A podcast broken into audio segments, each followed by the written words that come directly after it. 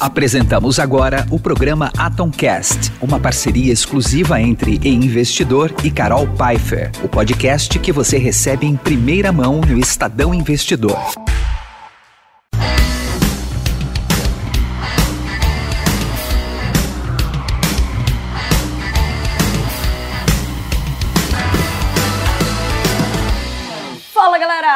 Pfeiffer aqui, como vocês já sabem, o assunto é sempre grana, money, bufunfa e muito empreendedorismo. E mais uma vez, meu convidado aqui, toda vez que ele vem pro Brasil, como ele é importado, né, ele mora na França, eu tenho que resgatar ele para fazer uma gravação comigo aqui. Mais uma vez, então, comigo, Bruno Pinheiro. Bom, é sempre um prazer estar falando com você aqui. E tô curioso aí para as perguntas, porque a gente o, ano, o passado a gente focou um pouco no marketing digital e agora foi antes da pandemia, o mundo mudou, né? Completamente. E você já estava preparado, né, Bruno? Porque você já. É, é para quem não conhece a história de Bruno Pinheiro, esse é o cara que começou o marketing digital antes de falar de marketing digital. E eu gravei digital. minha história. Para onde que vai a história que eu gravei? Pro Atom Play. Então, se você está no Atom Play, pode ir lá que você vê mais detalhado. Exatamente. E você já tinha esse conceito, né, de viajar trabalhando, de, né, de inclusive criou família, assim, né? Três Sim. filhos, esposa e tudo mais, viajando o mundo todo, né? Então, ou seja, você já estava no marketing digital antes de todo esse rebuliço da pandemia. Inclusive, durante a pandemia, você também pivotou teu negócio, Sim. saiu do Brasil, voltou para a França, né? E ficou durante esses dois anos lá, né? Exatamente. Que nem você falou ali de estar tá preparado eu estava preparado, eu vou falar e depois eu quero falar um, dar uma atenção especial sobre indicadores, sobre métricas. Uh, gerenciar um negócio online tem algumas coisas que fazem uh, você ter o sucesso na gestão online. E quando começou, a gente já estava preparado porque antes da Bia Academy eu vivia digital. Então, eu peguei exatamente as mesmas ferramentas de gestão e apliquei no presencial. E quando veio, não vou falar que foi simplesmente, mas foi assim porque não é tão simplesmente, mas foi, ó, vamos trabalhar, vamos continuar da mesma forma. E para você gerenciar uma equipe online, uh, você precisa de processos, e a maioria das vezes nós não temos processos. É, você precisa de ferramentas e pessoas. Essa é a base ali do, dos três. E ferramenta ajuda muito. E ferramentas, o básico que você precisa é de uma ferramenta para gestão de processos, gestão de tarefas e também gestão de processos. Por quê? Quando vocês vão imaginar que eu vou fazer uh, a gravação de um podcast, ela tem, é, é sempre igual. Você uhum. vai fazer um lançamento, é sempre igual. Uhum. Então você já mapeia esse conjunto de tarefas para quando a pessoa uh, for uh, fazer uma próxima vez, você simplesmente duplica e valida se está faltando alguma coisa ou e tem alguma coisa mais. E faz um checklist, né? Porque é. quando você está mais distante, mais difícil ainda de controlar as atividades que estão sendo feitas. É, é. A gente usa o básico ali, que é você tem um backlog, são todas as tarefas, daí a fazer, fazendo e feito, que é o Kanban. E você precisa, é, é, muito importante também você ter alguns rituais, alguns encontros. Por exemplo, os nossos rituais lá são é, duas reuniões do time todo por semana, e daí cada time faz uma daily, uma diária, um, uma reunião rápida diária, cada departamento para dizer o que foi feito ontem, teve algum problema, o que a gente vai fazer hoje.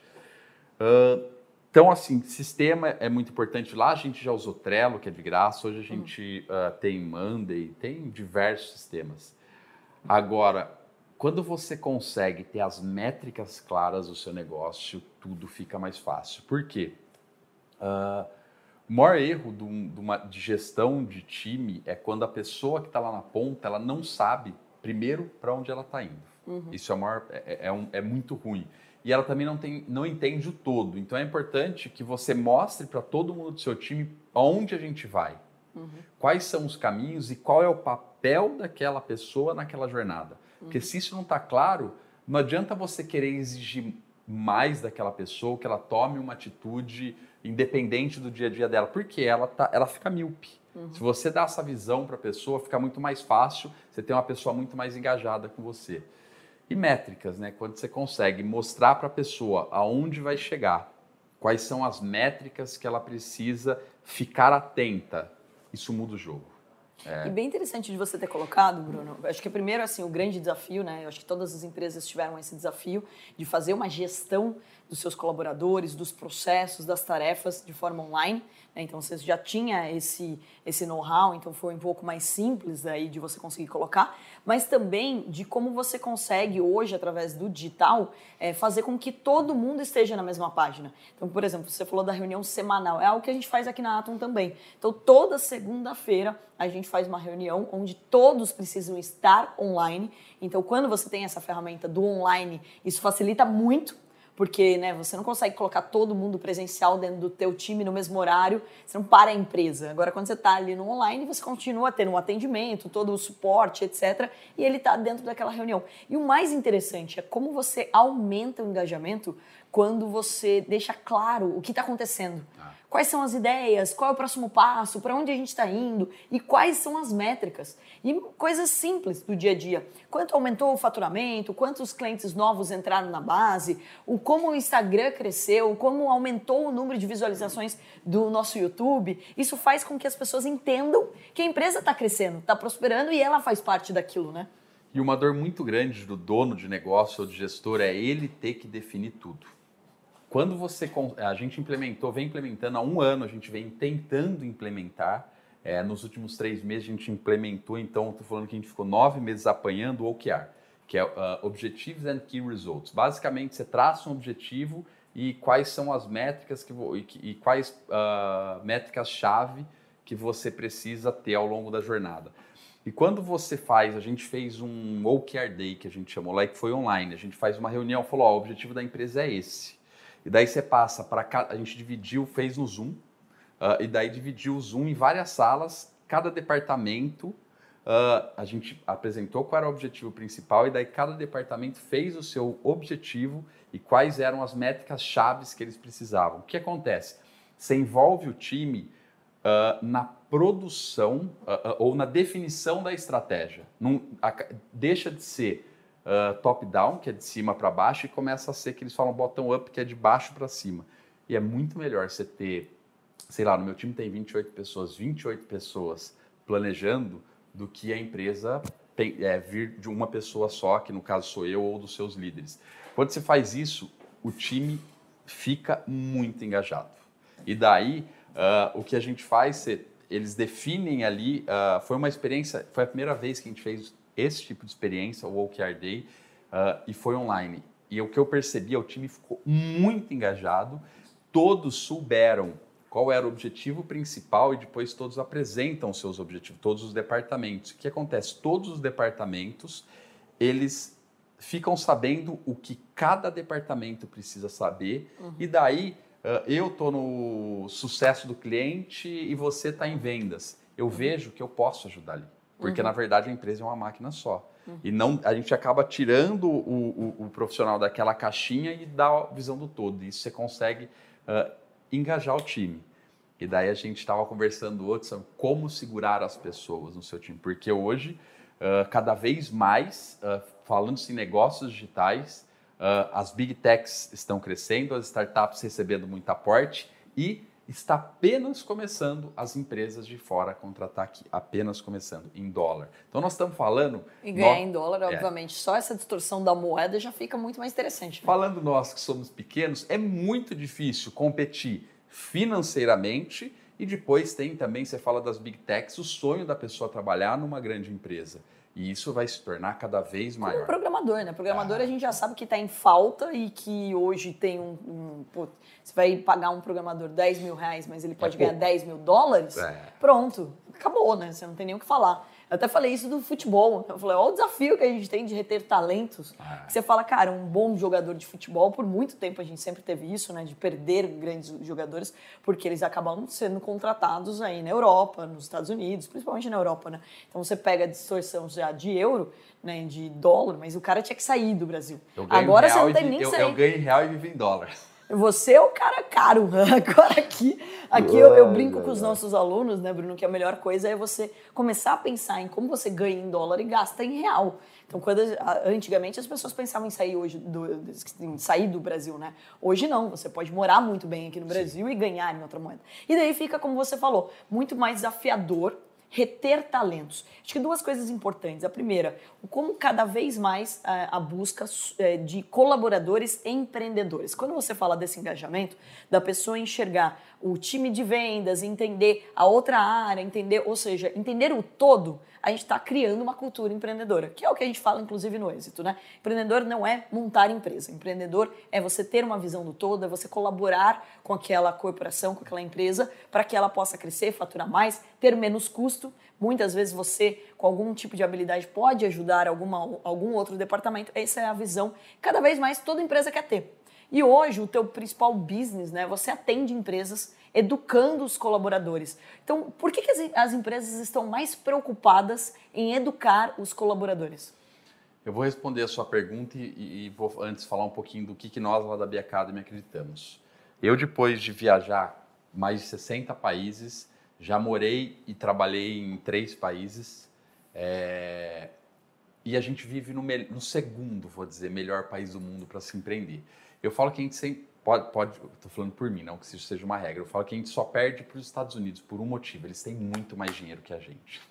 Então fica mais fácil. Mas nós vivemos uh, num país com 200 milhões de habitantes. Então, e, e, então tem muita oportunidade. E a gente, o Brasil está crescendo muito. As empresas estão crescendo muito. E o maior problema nosso hoje, um dos maiores problemas, é a educação.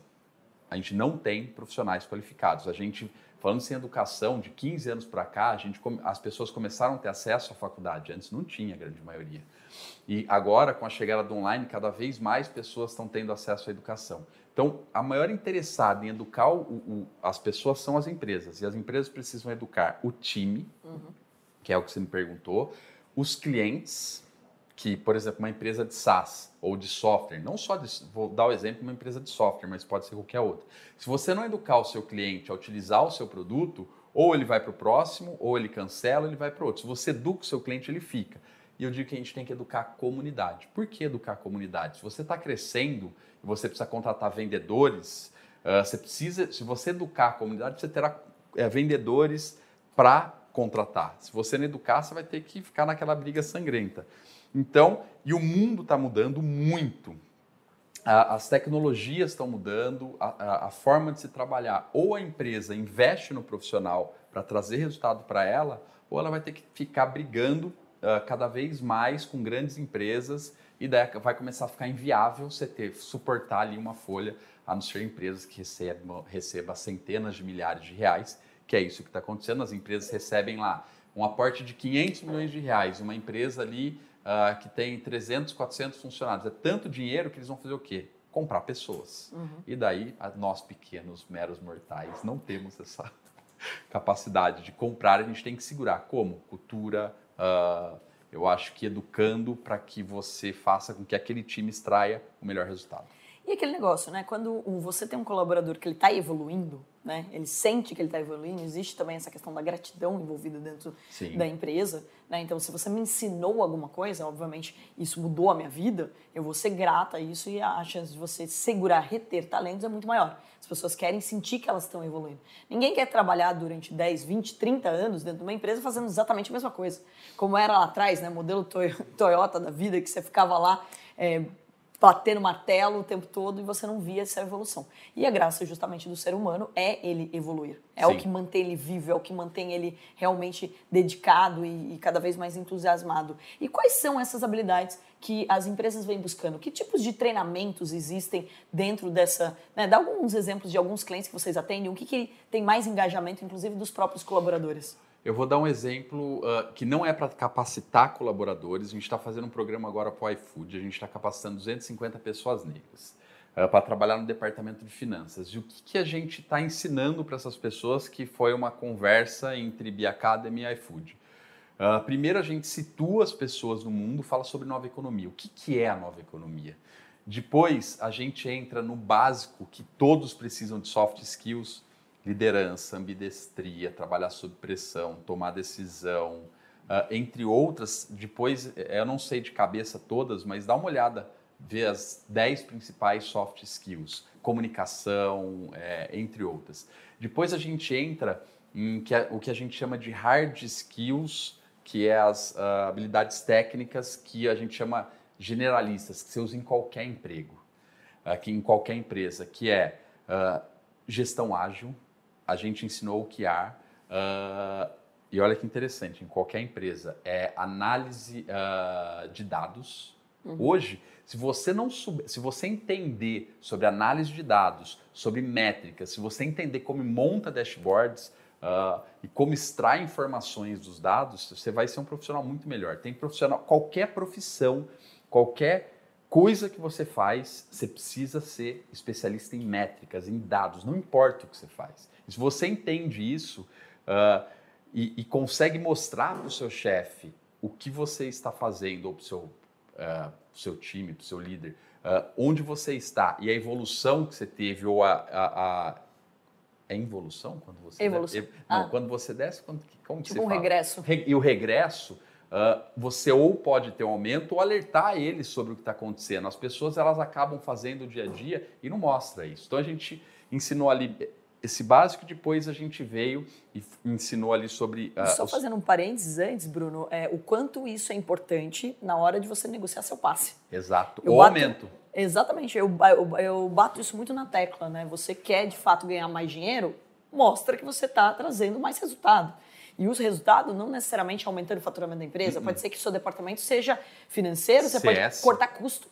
É, ou como você melhora a produtividade, ou como você acaba tendo um atendimento muito melhor, porque a experiência do, do teu cliente está muito melhor. A nota melhorou. Por exemplo, aqui a gente trouxe para dentro do time eu vi ali o melhor funcionário do mês era de CS. O como é, um prêmio, por exemplo, como o Reclame Aqui, traz uma ótima experiência, né? Então, ou seja, a gente está cada vez mais se preocupando com o cliente. Então, isso não significa um aumento do faturamento, não é visível, não é nítido ali, é um aumento, mas é uma nota, é uma métrica e todo, toda a reunião né, que a gente faz semanal, ela vem mostrando para todo mundo como está evoluindo essa nota. Não tem coisa melhor. Exato. A pessoa, ela se... É, é, é eu acho que a, a pessoa, quando ela aprende a trabalhar por, com métricas, porque a maioria não trabalha ou não sabe trabalhar, uhum. é, quando a pessoa começa a trabalhar dessa forma, ela sente fazendo parte daquilo, ela fica mais engajada, ela vê evolução. Uhum. Senão você é, fica batendo martelo apenas.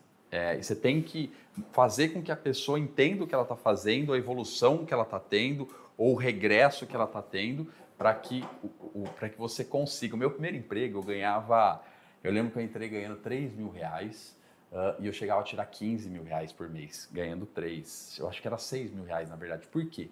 Meu chefe, ele vinha e ele me pedia algumas coisas. Eu sempre chegava no final do mês e mostrava para ele, olha, eu consegui isso daqui. Agora eu pedia para ele, porque se eu não pedisse ele não me dava. Agora eu quero um prêmio. Uhum. E daí todo mês ele me dava ali o porque eu chegava para ele e falou, ó, você me pediu isso, eu entreguei isso, agora eu preciso do. quero o prêmio, mostrar para ele. Então, métricas ali é o. É, é, é, você usa em tudo. E contra números não há argumentos, né? Não. Você trouxe números, você mostrou eficiência, não tem argumento melhor do que esse. Não é achismo, né? Olha, mas eu sou um ótimo colaborador. Ou eu sou, cuidado, gente, ah, mas eu sou fiel. E, ou seja, isso daí é uma coisa que você tem que ser. Né? Você trabalha naquele, naquele emprego, naquele negócio, você tem que ser fiel ao teu negócio. É igual uma família. Vai falar assim, não, mas eu sou fiel a você. Mas peraí, você é casado, você tem que ser fiel. Então é, é o mínimo que se espera. É o mínimo. Né? Então, ou seja, agora, se você traz o conceito, não, tá vendo? Esses números eu consegui melhorar e fazer mais do que as pessoas esperam de você. Então, pensar em como você pode inovar ali dentro. Essa sempre vai ser o profissional mais bem remunerado. E daí você pensar na tua produtividade. Um dos pontos bem importantes também, eu acho que você colocou isso muito bem, é em relação à agenda, né? O como as empresas querem treinar seus colaboradores para que eles trabalhem menos e deem mais resultado. Gente, nem, nenhuma empresa quer que você fique até 10 horas da noite todos os dias no escritório, mesmo porque isso gera custo. Ainda mais nos dias de hoje, né? Gera custo, inclusive, né? Então, ou seja, ninguém quer, mesmo porque a tua produtividade vai cair. Se eu ficar 10 horas na academia, eu não vou ficar mais sarado. Ou seja, se eu ficar 10 horas tentando estudar, eu não vou ter mais resultado. É que nem assim, é, eu sempre falo, hoje vivendo, trabalhando online, para quem ainda continua trabalhando online, é, a produtividade não é trabalhar mais. Às vezes, separar uma hora do seu dia para distrair, dar uma volta no quarteirão, dar uma corrida, a sua produtividade vai aumentar muito. Porque se, se a sua cabeça não está boa, a produtividade vai lá para baixo. Você fica ali na frente e não vê resultado. Muito, muito bom. E conta um pouco mais, Bruno, o que, que mais as empresas estão olhando nesse treinamento dos colaboradores? Carol, soft Tipo, skills se é o cara, grande. Se é, o cara assiste ou não é, os vídeos, etc. que assim, tem, a gente faz dois tipos de treinamentos. Ou para capacitar time, a gente tem feito muito Education Recruiting, que é a gente cria uma jornada, que nem eu falei, pra, que nem eu estou fazendo agora para o Pay Livre. A gente está formando 100 desenvolvedores. Então a gente cria, abre, abre um processo seletivo, eles financiam esse programa de quatro meses, onde a gente lá se inscreveram duas mil pessoas, nós selecionamos 100 e no final eles contratam. Então vai depender muito de qual é o objetivo. Tá? Mas quando a gente uh, entrega universidade corporativa para as empresas, uh, implementar universidade, uma cultura de aprendizagem no negócio é muito difícil. É, e se você consegue implementar a cultura de aprendizagem no seu time, você vai, os dois vão ganhar muito. A pessoa em primeiro lugar e ela vai conseguir retribuir isso para o time. E tem diversos fatores uh, que fazem com que a pessoa queira estudar aquilo ali. Eu acho que o primeiro ponto é você, a pessoa ter claro, uh, ela saber quais são uh, as habilidades que ela tem e as que ela não tem. Tanto soft quanto hard skills, é bom é, separar isso daí. E quando as pessoas implementam a universidade corporativa, tem que ter um trabalho muito forte de comunicação e eu gosto de associar, sabe, quem mais estiver engajado, quem mais concluir programas, ter algum benefício. A pessoa receber o benefício, que seja uh, financeiro, que seja não seja financeiro, sei lá, férias, enfim, você dá algum benefício. É, daí as empresas acabam vendo ali é, a, o, o, avanço da pessoa na plataforma. Agora, tem uma outra coisa que a gente utiliza muito, é criar comunidades sobre determinados assuntos. Quando você cria comunidades relacionadas ao curso, por que, que as pessoas elas cancelam ou param de estudar uh, os cursos? Porque tem dúvida e não conseguiu avançar, ou porque não se interessou pelo conteúdo. Uma outra coisa é, você precisa é, entregar para o seu. Eu vejo às vezes empresas, ah, mas eu comprei lá mil cursos, disponibilizei e ninguém fez. Também, uhum. tudo curso ruim. Começa por aí, né? As pessoas precisam ter desejo para de assistir aqui. De assistir, senão. E não adianta também você colocar lá um monte de curso ou programas muito extensos. A gente lá na Bia, a gente faz programas curtos, uh, com, ou se um, o programa é longo, a gente divide esse programa com diversos professores, para que a pessoa, que nem o Netflix, você vai vendo etapa por etapa. E saber, né? Escutar o colaborador o que, que ele quer aprender, né? Porque não quer. adianta nada. Você fala assim: olha, gente, agora eu vou colocar aqui na plataforma um curso de japonês. Aí o cara fala assim: meu, eu não quero aprender japonês. E daí não vai adiantar você querer em, é, em colocar a goela abaixo aquele ele tipo precisa saber o porquê e você precisa incentivar e comunicar muito bem. Precisa incentivar. Precisa incentivar. E um ponto é, interessante, Bruno, você vê que é, acho que cada vez mais, olha que coisa importante, pessoal. Você que está aí querendo mudar de área ou mudar de empresa questionar a empresa se ela tem uma área dessa, né? Que tem algum tipo de educacional envolvido. Porque é, vai ser, acho que nitidamente, um, um, uma das questões aí de, tipo, de benefício, né? De, das empresas cada vez mais usarem isso é um como um argumento, Sim. porque a competição entre as empresas, como a gente já falou, está cada vez mais difícil de contratar. Pessoas boas, obviamente, mais difícil ainda. Então, ou seja, você formar pessoas boas, então óbvio que você pega iniciantes e você poder avançar. É e também você educação. trazer pessoas, então, pô, igual tem o auxílio transporte, alimentação, é, plano de saúde, seguro de vida, coisas que a empresa traz como benefício, cada vez mais o educacional ser um benefício. Com certeza absoluta, ainda mais. E assim, é, além de. Isso é um benefício, e tem vários, ou você pode. É, cada vez mais as empresas estão virando sistemas. Então a empresa ela tem lá a Bia Academy, ela tem outras empresas que ela oferece uh, ah, para eles. Mas além desse benefício, é você ter uma, fazer uma campanha para o seu time sobre qual a importância da educação, sabe? Você precisa colocar a cultura da aprendizagem no seu negócio, senão vai ser muito difícil evoluir. Se você tiver uh, a cultura de aprendizagem, cada vez mais você vai ter time atualizado, senão você vai ficar com time é, um time que você não quer ficar com ele para trás e vai ter que. Não, e daí entra também como muda o processo seletivo, né? Aqui mesmo tem, dentro da Atom, a gente tem nosso RH Amanda e que a gente mudou justamente essa, esse tipo até de entrevista. Você sabe de que lá tentar na BI, encontrar pessoas que gostam de estudar. lá na BI, qualquer vaga que você for preencher, você vai ter a pergunta: quais foram os últimos cursos que você fez nos últimos dois anos? Essa é a primeira pergunta que Ou seja, olho. se a pessoa não tem o se costume de não, estudar, se esquece. ela não se atualiza, eu não contrato. Até porque eu sou mais. Se eu não acreditar que a educação muda, se a pessoa, sempre falo, se você ficar seis meses sem se atualizar, se prepara que você vai tomar uma pancada do mercado. Porque está muito ágil, muito dinâmico e precisa estar se atualizando. Aquela velha pergunta, qual o último livro que você leu? é a nova, a nova atualização, né? Porque assim, também pessoas que não. é, antigamente você perguntava para entender um pouquinho do que ela. Mas essa é a preocupação. Isso que está por trás de um processo seletivo, né? De você encontrar pessoas que querem evoluir também. Você pega uma pessoa que não gosta de estudar, ou que tem uma dificuldade para estudar, eh, você não vai conseguir ensiná-la. Ah. É muito difícil que você pegue uma pessoa, por exemplo, de 30 e poucos anos, que a vida inteira ela teve uma certa preguiça, e daí entra um livro que eu adoro, né? O Poder do Hábito. Hábitos bons e ruins estão enraizados no teu cérebro. Então, ou seja, se você não tinha o hábito, ou você era aquela pessoa que a vida inteira colou, né? Não quis estudar, Eu então tudo assim, bastante. gente, eu colava bastante. Eu passava muita sabe, cola. você sabe que eu, eu colei a vida inteira. Eu nunca Na colei, última tinha prova medo. da faculdade, eu fui pego colando. Não acredito. E você sabe que o meu é o contrário. Eu passei cola a minha vida inteira. No meu último ano de faculdade, eu fui. é, não fui pega, né? Tipo, na verdade, naquele dia eu não estava passando cola. E eu ainda brinquei com o professor, o professor Paulo de Finanças, nunca mais esqueci dele. Porque eu fui pra frente na hora o, o meu colega de, gra, de sala, né, é, de classe, o Guilherme, foi pra trás. O- a, a sala tava uma bagunça. O professor achou que eu estava passando cola e tirou a minha prova. Só que eu tive, né, eu tive bolsa durante a faculdade, então eu passei muito bem no vestibular, também passei na Unesp e ganhei bolsa, então eu não- poderia pegar exame. Moça inteligente. Não hein, era, não. Eu Deus tava do céu. esforçada.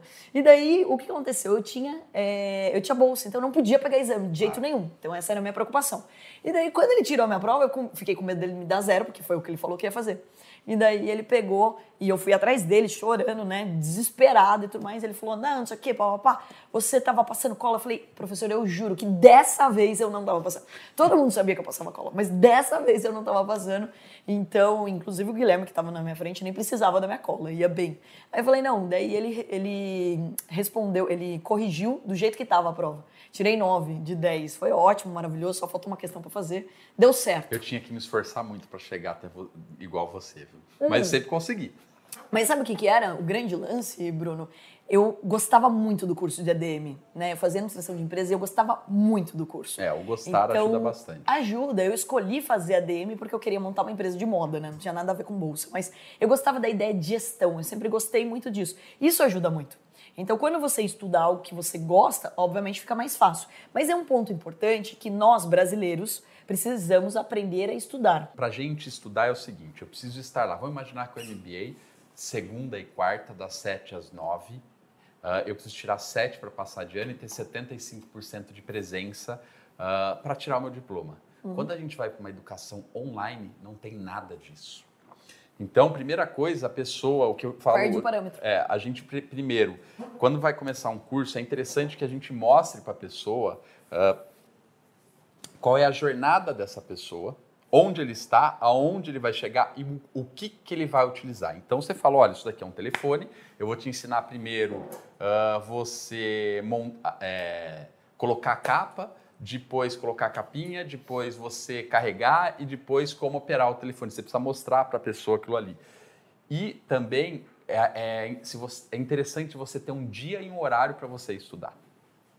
Tá? Porque isso é bem importante. A pessoa precisa saber onde ela está. É, porque se você não tem um dia e horário, você não coloca um, um- um prazo ali, você não sabe quando você vai estudar, você não coloca meta, você fica Fala assim, perdido. eu vou fazer a hora que der, pronto. É o começo do fim. Nunca vai dar. É que nem quando você fala assim, eu vou ter filho quando eu tiver dinheiro. Sempre quando... Vai Você sempre vai achar um motivo Sempre, adiar é. aquilo. É igual falar, não, no final de semana eu vou estudar, e daí você acha um churrasco, um encontro da família, e você acaba não fazendo. Importante, né, que são é, o hábito de fazer todos os dias. Então, ah, mas eu não consigo estudar todo dia. Você não tem meia hora? É igual exercício. Se tem meia hora, melhor do que não ter hora nenhuma. Ah, 30 então, se minutos for, por dia, dá nossa. uma bela de uma diferença. Então, você não precisa de três horas de estudo. E hoje também, com as aulas, as aulas estão menores. Ah. Ainda a gente aula de 50 minutos. Hoje, uma aula gravada 10, de vídeo... 5, 10, 20 minutos. 5 a 10 já é suficiente para que você pla- plante aquela informação, né? Mesmo porque depois de 50 minutos, hoje as pessoas não lembram já do começo da aula. Já se perderam e muitas vezes era o famoso enrolation, vai? Que ficava ali muitas aulas que o professor ficava no mesmo assunto muito tempo, né? E hoje em dia, cada vez as pessoas estão absorvendo conteúdo mais rápido. Eu digo que a disrupção da educação, sabe o que que foi? Stories do Instagram. Nossa, com certeza. Porque se 15 minutos, 15 segundos se tornou uma eternidade, imagina uma aula de uma hora. Nossa, total. Né? Então, cada vez mais as pessoas estão aprendendo de jeitos diferentes, Sim. né? mas também ganhando velocidade. Né? Podcast, ah, audiobook, livro, curso online, ah, tem diversos fatores. O que a gente não pode é ficar parado. E eu acredito que a gente precisa consumir todos. Não tudo, mas ah, você precisa ter um podcast que você gosta, você precisa fazer um curso, você precisa ler um livro, porque não tem coisa melhor ah, do que você ler um livro se aprender aquela coisa. Não tem, é, é bom que se aplique também. Ah, eu venho aí, eu tenho dificuldade de ler. Ainda mais com três filhos, mas eu venho ali, o, o que eu fiz é eu coloquei uma hora, um dia e horário para ler. Mesmo porque seus filhos são bem parecidos com você, né? Tudo agitado. e gostam né, de. Eles são participativos em todas as Três. lives, em todos os. Em três juntos, então, meu Deus do céu. Que idade que eles estão agora? Sete, seis e quatro. Meu Deus, é fase do terror. Vou deixar aí uns três dias com você pra você ver Deixa, é é. deixa. Você Aí não eu. aguenta. Não, aguento. Aí eu você dá um perco a amiga. Ah, perde a amiga. Mas você sabe quando a gente tinha. Eu também, né, tenho dois irmãos, a gente cresceu tudo meio junto, né? Então, porque um ano e quatro meses de diferença, outro dois anos de diferença, ou seja, tudo uma mesma história ali. E daí meu pai, no- na- quando a gente era pequeno, falava: vocês não são irmãos, vocês são uma quadrilha, vocês querem destruir a casa e fazem complô, e não sei o quê e tudo mais. E fazia um terror. né? É. Então subia em árvore, aprontava, fazia armadilha e tudo mais. E, e como que é pra você ter tempo pra você estudar? Carol, eu acho que assim, o tempo a gente arruma. É, mas eu tenho um- uma. Não vou dizer que sorte, mas como eu moro na França, ah, lá eu fico cinco horas a mais. Então das- eu começo o horário de comercial às nove, que a gente começa, é duas horas da tarde. Mas mesmo assim, ah, se eu não colocar um horário para estudar, eu não, eu não vou estudar. Sim. Então, assim, eu coloquei um horário que é todo dia. ah, eu deixo as crianças das 9 às 10, é o meu horário de estudar. Todo dia eu faço isso? Não. Mas, pelo menos, eu sei que eu não estou fazendo. Porque eu, eu tenho, eu, eu criei aquele compromisso ali. Então, todo dia das 9 às 10, eu tiro ali um, um tempo para eu estudar. É, agora, nós estamos criando programa, é, cursos para ensinar programadores. Então, a primeira coisa que eu fui fazer, ah, eu falei, eu vou aprender programação. E tô faz... fiz alguns cursos, estudei diversas metodologias e eu gosto muito. E aprender programação é um negócio diferente, porque eles têm a lógica de programação, que até você entender a lógica, aquilo não tem lógica. Mas depois você entende, tem a eu achei lógica. que eu aprender programação eu tinha que nascer nerd. não, dá eu aprender não ainda? Dá, dá. E a gente em breve aí... Essa- esse é o meu sonho de consumo. É. A gente, inclusive, bateu nessa tecla aqui dentro, né? Tem De que saber, formar Carol. programadores. Sim, com Tem certeza. É libertador, né? Porque, assim, às vezes você quer fazer alguma coisa, mas se você não entende como funciona por trás, primeiro que você vai ser enganado. É. Né? Então, ou seja, é igual quando a gente foi montar aqui a área educacional dentro da Atom, você não entende de marketing digital, você começa a ser enganado. Ah. Aí o cara vai falar pra você que o lead custa 5, ou custa 10, ou custa 12, você não tem referência, não sabe. Como funciona um funil, como que funciona o tráfego, o que é um copywriting. Ou seja, você precisa ter esse conhecimento o mínimo possível para que Pra você mim, possa dono, contratar, né? é o que você falou, para mim o dono, ele, assim como ele precisa saber de administração, Uhum. ah, ele precisa saber de marketing, ele precisa saber de vendas. Vai saber tudo de uma vez? Não, mas ele precisa saber como funciona para poder ensinar e para poder contratar e também não ser enganado, como você falou. Ô Bruno, e daí você começou a contando sobre a programação, sobre o seu horário de estudo, mas conta um pouco da tua rotina aqui pra gente, né? Porque, como você falou, você aproveitou o fuso para criar uma nova rotina, que Sim. não é normal. Uma das coisas que, inclusive, eu bato muito na tecla, né, pessoal? Você não precisa copiar a rotina de alguém para ser bem sucedido. Esse é um erro clássico. Ah, não, fulano acorda às 5 horas da manhã, tem que acordar às 5 horas da manhã. Eu bato isso na tecla, inclusive aqui dentro do nosso time, né? Meu irmão nunca gostou de acordar muito cedo, a gente vive praticamente em outro fuso horário, porque ele gosta de dormir tarde, eu sempre gostei de acordar cedo. E ele é muito bem sucedido, ganha mais dinheiro do que eu, ou seja, eu não acho que é regra acordar às 5 horas da manhã. Então é você criar a tua rotina, né? Conta um pouco como que você criou a tua rotina, como que é o teu processo hoje? Olha, é, é exatamente, e eu mudo muito. Antes eu, eu, tinha uma vida sem rotina. Quando eu viajava, quando eu fiquei quatro anos viajando, eu fiquei uma vida sem rotina. E isso é muito ruim, sua vida fica muito bagunçada. E eu era contra a rotina. E depois que eu tive os filhos. Estava rebelde, falou: é, não quero mais esse não, sistema. É, na verdade, eu, é, eu, eu, tinha um outro pensamento. Quando eu comecei no, no marketing digital, eu, eu, pensava muito no agora uhum.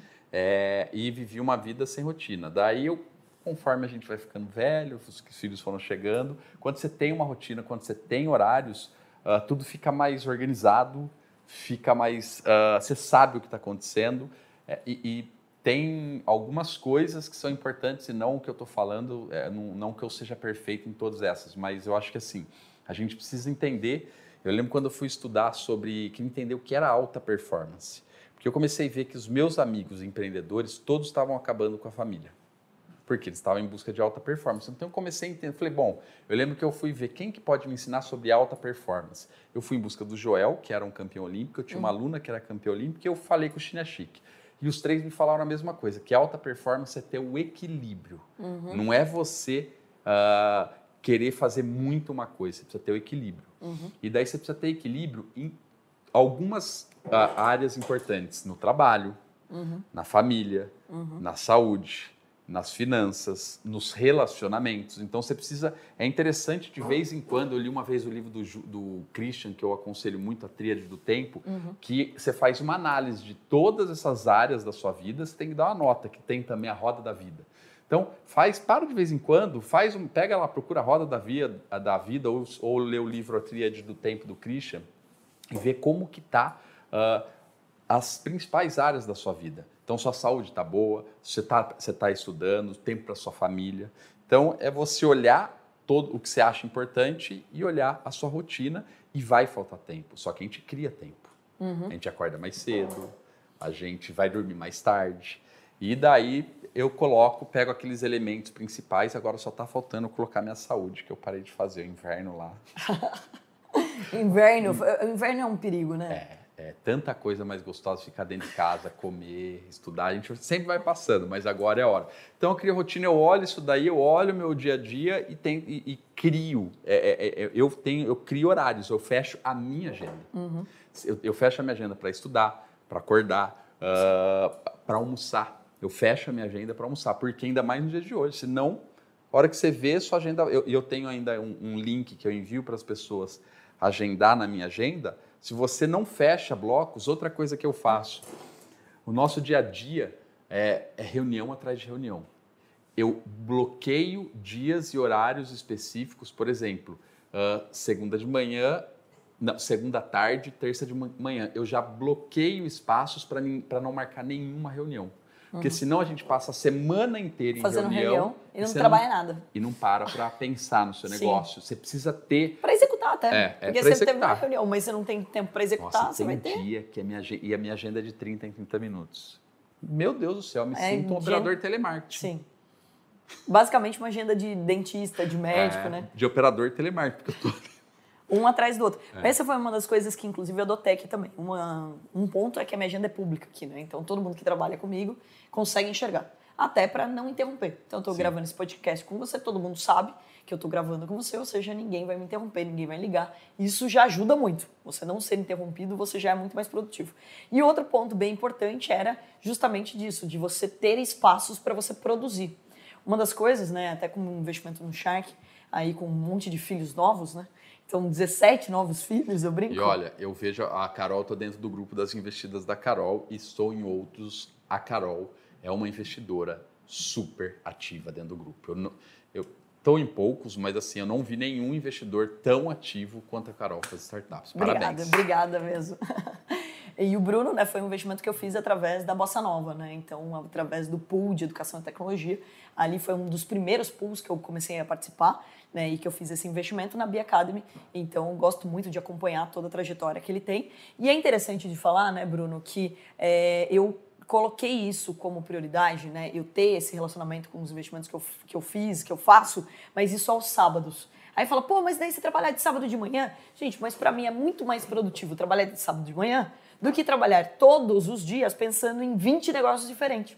Então, de segunda a sexta, eu falo de átomo, eu penso em átomo, respiro átomo, eu brinco que é igual estação de rádio. Ficou mudando muito, você muda muito de estação, você não escuta música nenhuma. E, cara, o foco é tudo na vida. Que nem uhum. assim, eu, quando a gente está público, Uh, vem muita oportunidade. E muita gente, que nem antes eu era infoprodutor, hoje o meu foco é Bia Academy. Surgem uhum. diversas oportunidades. No começo, eu peguei algumas pequenas oportunidades fora a Bia Academy. E o que eu aprendi é que eu só perdi tempo. Uhum. É, é, é, muito difícil. Se o seu negócio não está rodando 100%, não queira ter dois negócios ao mesmo tempo, que você Sim. vai ter duas meia bomba. E é um ponto, né? Assim, até como investidora, eu assim, tô lá investindo. Eu não vou trabalhar por ninguém. Ah, ah. Então, ou seja, aonde é o meu trabalho, aonde eu tenho obrigações, Atom. E lá eu tenho justamente que cobrar, que eu, é, lá eu preciso receber um report. Acho que é muito claro de deixar esse papel. Porque também é a mesma coisa. Antes aparecia negócio, você não quer perder, e você fala, nossa, que legal, não sei o que, eu consigo fazer isso. Mas será mesmo que você consegue? Se você ficar né, aí com dois pés em duas canoas, como dizia meu pai, afunda, né, molha a bunda, né? Afunda. Então, ou seja, você tem que ter essa noção de fazer as caixinhas separadas e você poder ser mais produtivo. E hoje, como Be Academy, quais são os próximos passos? O que a gente pode esperar para a história de Bruno Pinheiro dentro da Be Academy? Olha, a gente esse ano está entrando muito forte no mercado B2B. A gente está lançando em breve a Bidev Academy, que é focada em desenvolvedores. A gente tem ali os programas executivos e para empreendedores. E a gente está refazendo o MBA, inclusive nós vamos conversar daqui a pouco sobre esse programa. A gente fez um MBA de, de negócios e marketing digital durante dois anos. A gente vai relançar ele agora. O que eu vi é o seguinte: a gente vai fazer um programa de aceleração com certificado de MBA. Que legal. Porque assim, tem diversos programas de aceleração, tem, mas o, o, o nível dos mentores que a gente vai trazer é muito alto. A gente vai disponibilizar, não todos, mas os que se permitirem, e a gente vai em busca de outros, para você contratar um mentor para o seu negócio por um preço bem acessível. Que legal. E a maioria das startups que aplicam para programa de aceleração não são aprovadas. Sério? Porque geralmente são poucas que são aceleradas. Uhum. Então a gente vai dar oportunidade para quem quiser passar por esse processo de aceleração. Pode ser startup. Ou seja, você faz um investimento, você é. vai ter o retorno daquela e aceleração. a gente vai deixar um preço bem acessível para que quase todas as pessoas consigam aí participar de um programa de aceleração com certificado de MBA. E olha como é importante, né? Aqui no começo do nosso papo, você falou da importância de educar o seu cliente, você educar o seu colaborador e as startups. Cada vez mais eu bato nisso na tecla. Elas precisam ser educadas. Sim. Elas precisam entender que você não vai conseguir um investimento se você não passar por um processo de entender valuation, de entender o teu negócio, de entender métricas, de você realmente evoluir. Né? Então, de você se acelerar. Né? Não é simplesmente sair, ah, eu quero smart money porque eu quero que você me ajude. Poxa, mas eu não posso fazer o seu trabalho. Você precisa ter um mínimo de conhecimento e que é o maior erro, né, Bruno? Ah. A gente vê muitas startups acabam errando pelo fato e, e, perdem grandes oportunidades pelo fato de não saber se relacionar com investidores, não entender, por exemplo, os processos e não entender sobre o valuation. Você tem que entender que o investidor quer um, é um retorno sobre aquele investimento que ele está fazendo. E, e, o que eu eu tô do outro lado é como investida, Carol Invest, e assim, eu estou na jornada de captar investimento. Já captei com anjo, uh, com venture capital, com crowdfunding, e eu vejo ali para a Bi, hoje eu tenho muito claro que o nosso futuro ali é fazer um M&A uh, ah, no futuro com algum corporate venture capital, CVC. É, mas o que eu aprendi nessa jornada, quando se fala em VC ou captar investimento, é que é uma fórmula. É, e, e, o livro do, do Kepler eu, eu, gosto bastante, que ele fala um pouquinho sobre a jornada da startup. Você precisa saber, uh, entender sobre tudo isso que você falou e você entender qual é a jornada de uma startup, o que os fundos ou quem são os potenciais investidores. Às vezes a Carol Pfeiffer não tem nada a ver com o seu negócio, não faz sentido ela, ela investir no seu negócio. Uh, depende também muito do que você está buscando. Mas você entender quem são uh, os possíveis, vamos falar venture capital, os venture capitals que faz sentido com a sua empresa, porque cada um, não todos, mas a grande maioria, eles têm suas teses de investimentos. Você precisa uhum. saber se a sua empresa se adequa. E tem também investidores que não têm tese, eles, que eles chamam de agnósticos. É, é procurar as teses que encaixam com o seu negócio e os investidores também que são agnósticos, que investem em diversos tipos. Inclusive, eu comi lá o sorvete, o Petit Poté. Petit Poté. Lá na, gostei bastante lá na feira e, e foi um amigo meu, levei um amigo junto para experimentar. Olha que ótimo. E é, para quem não sabe, é um investimento que eu fiz, pessoal, que é de sorvete saudável, e eu sem falei açúcar. Porque, porque eu fiquei pensando na sua tese, você não tem uma tese muito definida, né? Tenho. Na verdade, Tem. primeiro tem que ter uma transformação, né? Então, Tá. ou seja, é, ela tem que gerar algum tipo de negócios para outras pessoas. Então, não é simplesmente colocar mais dinheiro no bolso. Então, por exemplo, no caso da Petit Poté, né? A gente pivotou, né? A gente organizou todo o processo para ter micro franquias. Então, ela tem uma tese muito clara que o primeiro é de combinar com o meu estilo de vida. Então, no caso ali, eu não como açúcar há oito anos, então fazia todo sentido para mim. Mas segundo ponto foi de ter essa questão de poder gerar negócio para outras pessoas. Mas Porque não eu tenho tem uma açúcar clara... o sorvete? Não tem açúcar. Ah, não Você achou que tinha açúcar? Não é uma delícia? Tá vendo, pessoal? A maior prova de que você não precisa do açúcar. Então, e é 100% saudável. Mas é gostoso o açúcar, hein? Mas você sabe que foi um grande desafio para mim, porque quando eu parei de, eh, de comer açúcar, eu, eu perdi o sorvete, né? Porque não encontro o sorvete sem açúcar. Ah. Na Europa, inclusive, você encontra sorvete sem açúcar. Tipo, na Itália, que é o gelato famoso, putz, eu sofria pra caramba quando eu parei de comer açúcar, porque eu tirei e daí eu não encontrava mais. E daí quando ela veio com essa proposta, achei muito bacana. E tem uma- um apego muito bacana também, Bruno, de trazer para pré-treino, para pós-treino e para crianças. Porque tem uma fase que a criança não quer comer, que dá uma- um trabalho para comer. E daí você trazer o sorvete, mas com as informações nutricionais que essa criança precisa naquele momento, eh, facilita muito a vida dos pais. E de fazer. Então é bem interessante a tese ali. Mas eu tenho sempre algumas teses que eu olho, eu olho muito empreendedor também, né? A, a paixão que ele tem, se ele de fato está se dedicando e que esse negócio possa gerar outros empregos. É, ele pode, ou renda extra, ou ele vai impactar, o que, que ele vai fazer para gerar outros empregos. O empreendedor, o que eu vejo, assim, para quem está começando, o empreendedor ele está acima do negócio sempre. Sim. E um ponto importante, né? A tese de investimento nem sempre, às vezes, as pessoas acham que é um segmento, um setor. Então, não necessariamente. É um jeito como as empresas pode ser. Ah, ambas, todas as empresas têm que ter alguma coisa de tecnologia, elas têm que ser escaláveis, elas têm que gerar empregos, elas têm que gerar negócios, são empresas que são de esportes e saúde. Então, não necessariamente um único segmento, né? Que às vezes é um erro que as pessoas acabam cometendo. Ah, não, eu só vou investir nisso porque é o que tem a ver comigo ou porque eu sei mais. Quando você abre um pouco, eu acho que é bem legal de dizer isso, é, eu acabo oxigenando muito o meu cérebro. Então, eu estou vendo negócios diferentes. Então, óbvio, eu preferia muito mais é, processos, projetos né, que estão mais no digital do que no físico. Né, como é o caso, por exemplo, do sorvete, é produto, mas aprendi muito com a logística de produto e etc. Também o que, que poderia trazer de novos negócios. Quantas investidas hoje, Carol? Em duas temporadas, 17 ao todo com outros negócios que eu fiz ali, paralelo ao Shark, foram 22, fora as da Bossa, né? Então, dentro do pool, devo ter mais ou menos 40. 40. 40 É, investimentos agora. Pouca coisa, pouca poucos coisa. filhos. Vai chegar a 100? Ah, não sei. Eu gosto da qualidade, não da quantidade. Eu brigo muito, até, Bruno, que assim, eu vejo que uma preocupação muito grande de atingir marcos, né? Não sei quantos milhares de investidos e não sei o quê. Eu tenho um pouco de pavor nisso. Porque quando você fica focado em, ah, eu vou investir em X, aí você acaba, acho que, derrubando um pouco a qualidade.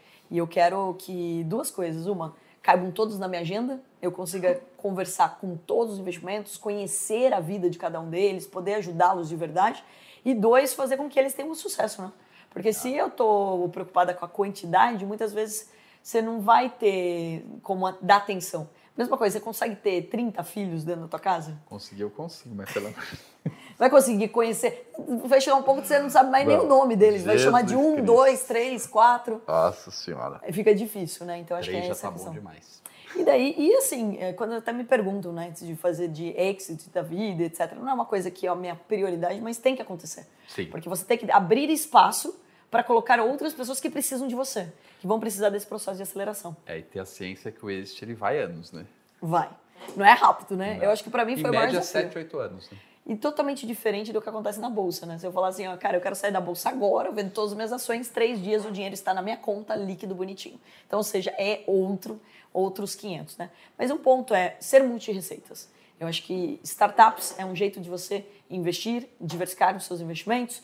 É, mercado imobiliário, acho que todo mundo precisa ter ciência de quanto custa o preço do metro quadrado, é você ter ali é, franquias, é um ótimo jeito de você criar uma renda extra e, obviamente, o mercado financeiro, porque é o grande shopping center do mundo dos investimentos. E eu tô, que nem você falou da Bia, a gente é, a gente está estruturando ali a Bidev Academy e ainda estou começando a desenhar franquias. Na verdade, a gente é um negócio digital, mas ter uh, pessoas terem a oportunidade de revender na sua cidade. Estou começando a desenhar esse modelo ainda, está embrionário, uh, mas eu acredito que em breve ele vem para o mercado.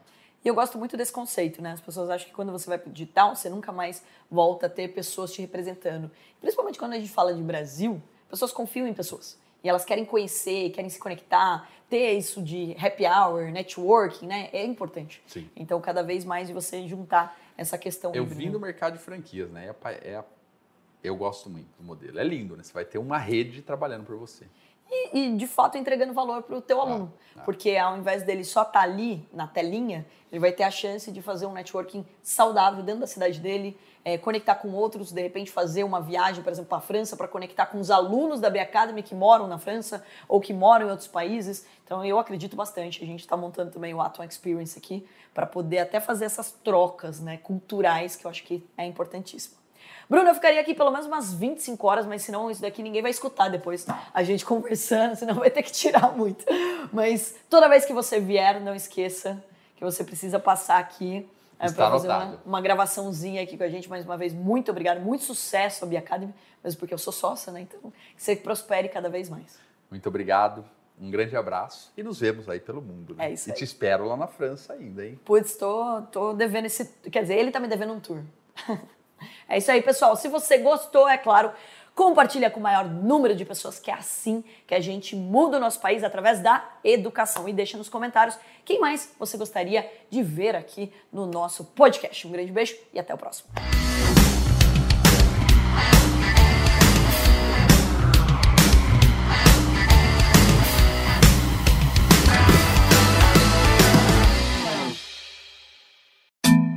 Você ouviu o Atomcast, uma parceria entre o investidor e Carol Pfeiffer.